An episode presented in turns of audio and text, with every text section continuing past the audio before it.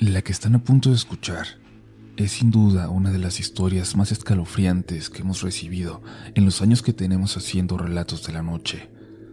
Nos llegó hace más o menos tres años. Dudamos en publicarla, pero al final, al final decidimos que con un poco de prudencia, quitando algunos datos muy específicos, era una historia que se merecían escuchar.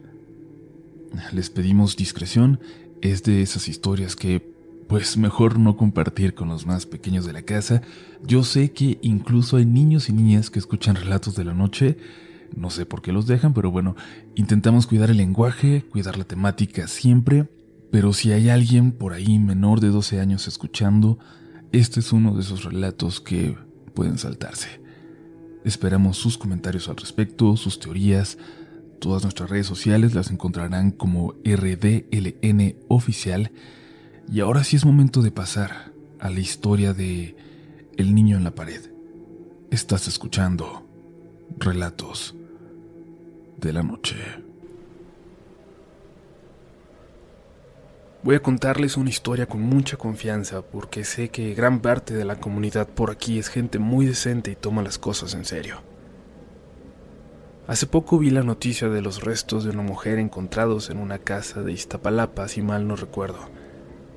Y entonces vino a mi mente una historia que me contó mi tía Julia, que se dedicó gran parte de su vida a ayudar con el aseo en casas, sobre todo en la zona cercana a Coyoacán.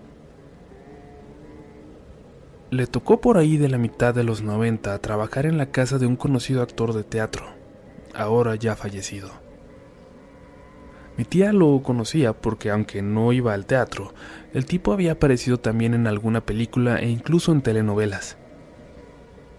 Era un hombre muy serio, reservado, que nunca se detenía a saludar a mi tía y mucho menos a conversar.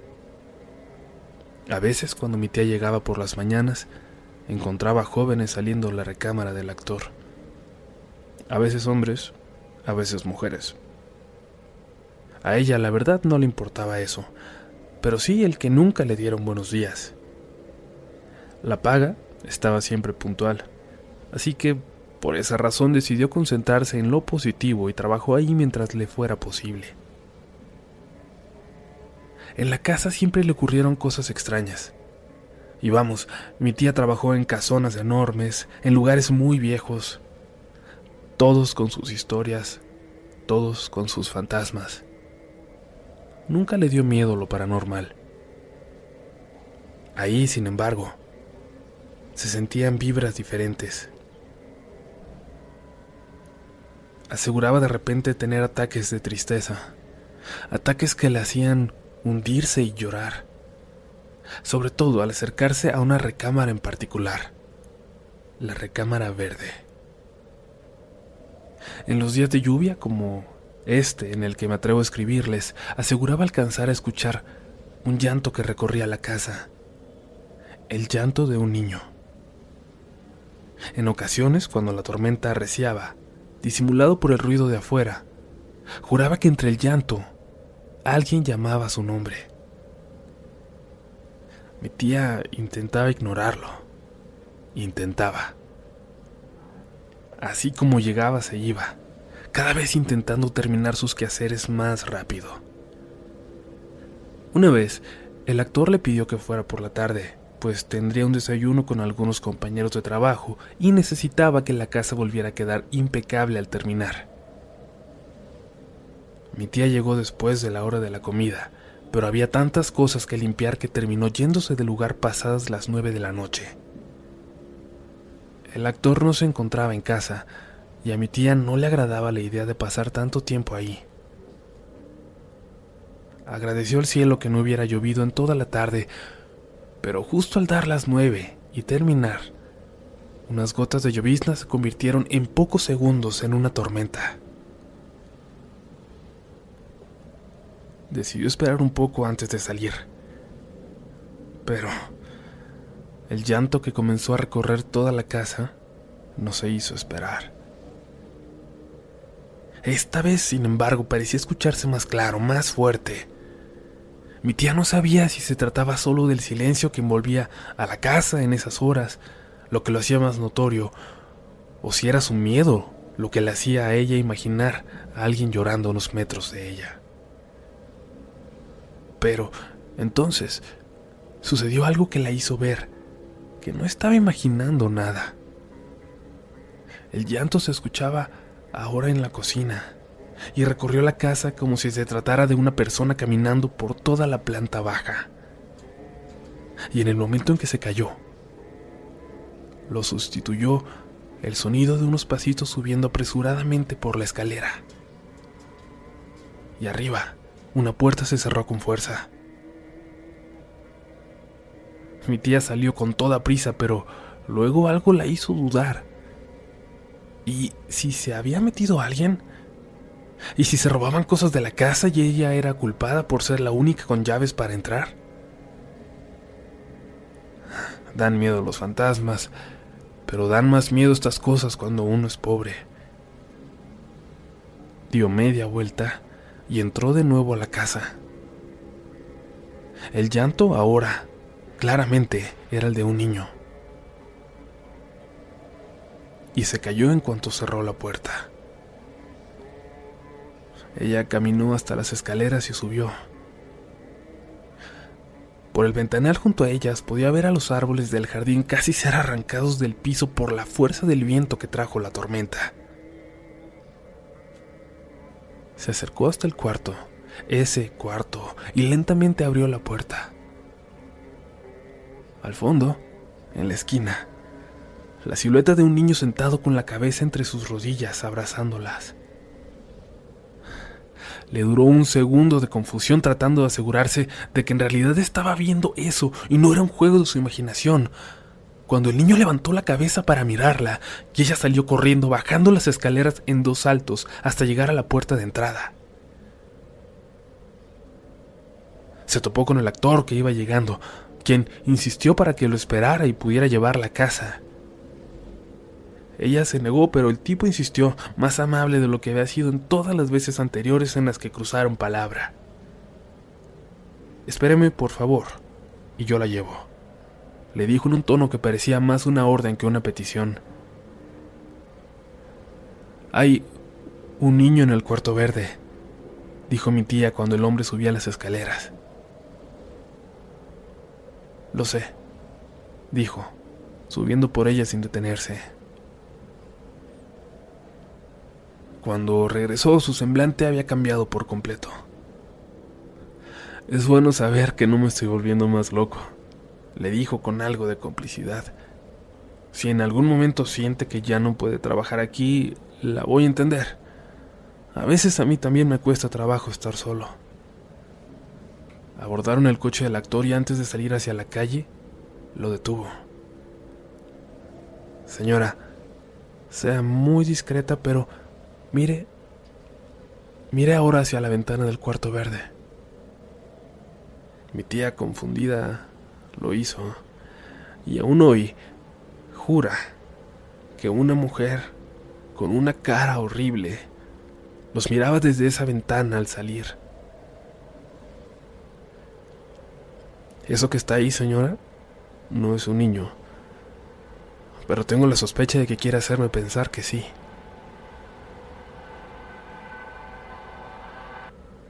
Yo perdí a un niño de cinco años. Lo que sea que esté ahí, debe creer que eso puede ser una debilidad. Pero lo que siento cuando escucho voces llamándome por mi nombre en esa casa, cuando escucho la voz de un niño llamándome, lo que siento es pura maldad. Mi tía se persignó y no dejó de rezar en todo el camino a su casa. Tenía tantas dudas y cosas por preguntar, pero el miedo no la dejó pronunciar ni media palabra.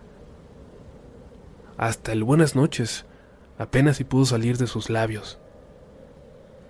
Intentó no volver, pero no había mucho trabajo y ese dinero era algo que no se podía permitir perder, y mientras tanto, siguió en el lugar. Yo recuerdo bien que en ese entonces mi madre salía con ella a veces a la hora de trabajar, cuando estaba lloviendo, y es que mi tía ya no soportaba estar sola en ese lugar. Mi madre nunca escuchó ni vio nada, pero para mi tía las voces eran cada vez más insistentes y más aterradoras. Escuchaba a un niño y a una mujer, al grado de que trabajaba con un Walkman, con audífonos y música a todo volumen para poder trabajar. Semanas después recibió una nueva llamada del actor. Y es que nuevamente tendría un desayuno para una lectura de guion o algo así, y le pedía que acudiera por la tarde o tarde-noche. Aunque mi tía se resistió, la promesa de un pago extra terminó por convencerla. Ese día acudió a las 5 de la tarde. Los relámpagos lejanos al entrar en la casa anunciaban la lluvia y de alguna forma también el terror que se avecinaba.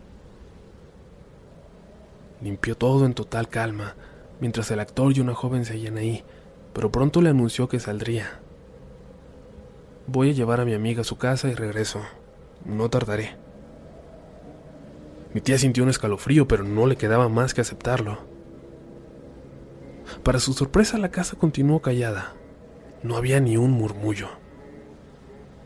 La aparente tranquilidad le dio valor para subir y cerciorarse de si todo estaba en orden o había algo que limpiar. Al llegar a la habitación verde y entreabrir la puerta, algo la sorprendió.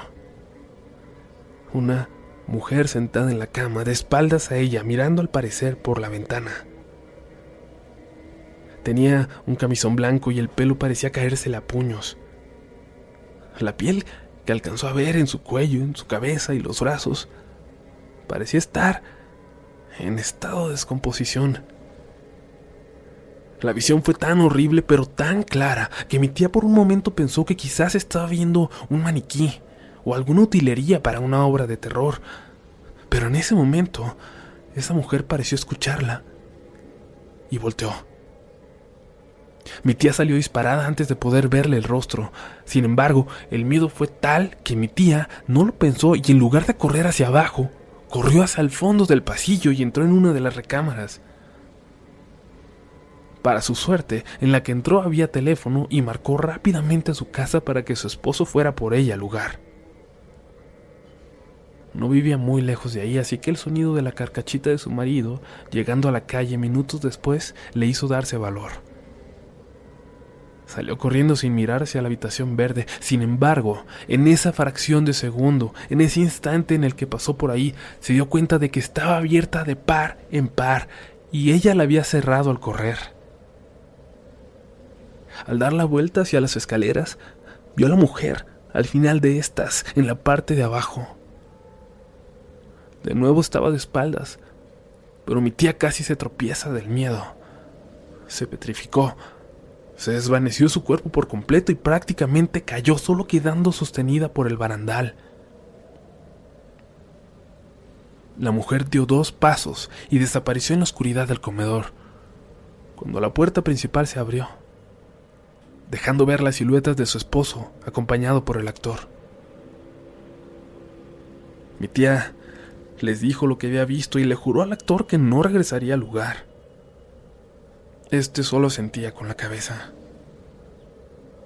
Y en efecto, mi tía nunca volvió, y la historia de lo que había ocurrido en esa casa pronto se hizo muy conocida entre los amigos de mis tíos.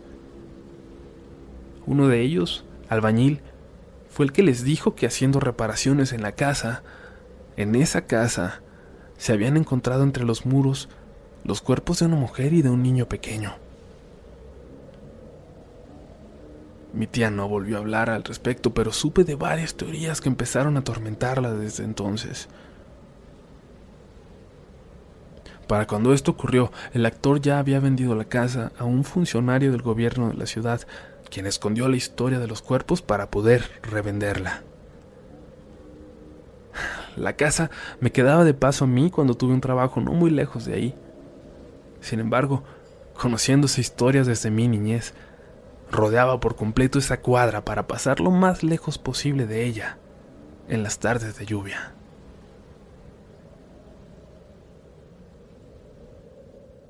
Mother's Day is just around the corner, and it's time to pamper the special mom in your life. And what better way than with the Osea's limited edition skincare sets, featuring clean, vegan, cruelty free products that are safe for your skin and the planet. Osea is a women founded, women led brand that's been making seaweed infused products for nearly 30 years. This Mother's Day, Osea has two limited edition sets that are perfect for gifting or keeping for yourself. Their advanced eye care duo brightens, awakens, and firms the skin around your eyes, while the Golden Glow Body Trio nourishes and smooths the skin all over. Both sets are packaged in giftable boxes. They're so beautiful you can skip the wrapping. And the best part? For a limited time, you can save up to $46 on Osea's sets. Plus, get free shipping. That's Mother's Day made easy. This Mother's Day, get 10% off your first order site wide with code MOM at OseaMalibu.com. Go to OSEAMalibu.com and use code MOM for 10% off site wide.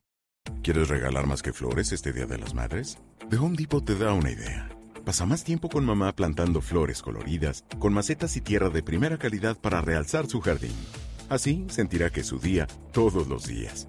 Llévate tierra para macetas Bigoro por solo $8.97 y crece plantas fuertes y saludables dentro y fuera de casa. Recoge en tienda y sigue cultivando más momentos con mamá en The Home Depot. Haces más, logras más. Más detalles en homedepot.com diagonal delivery.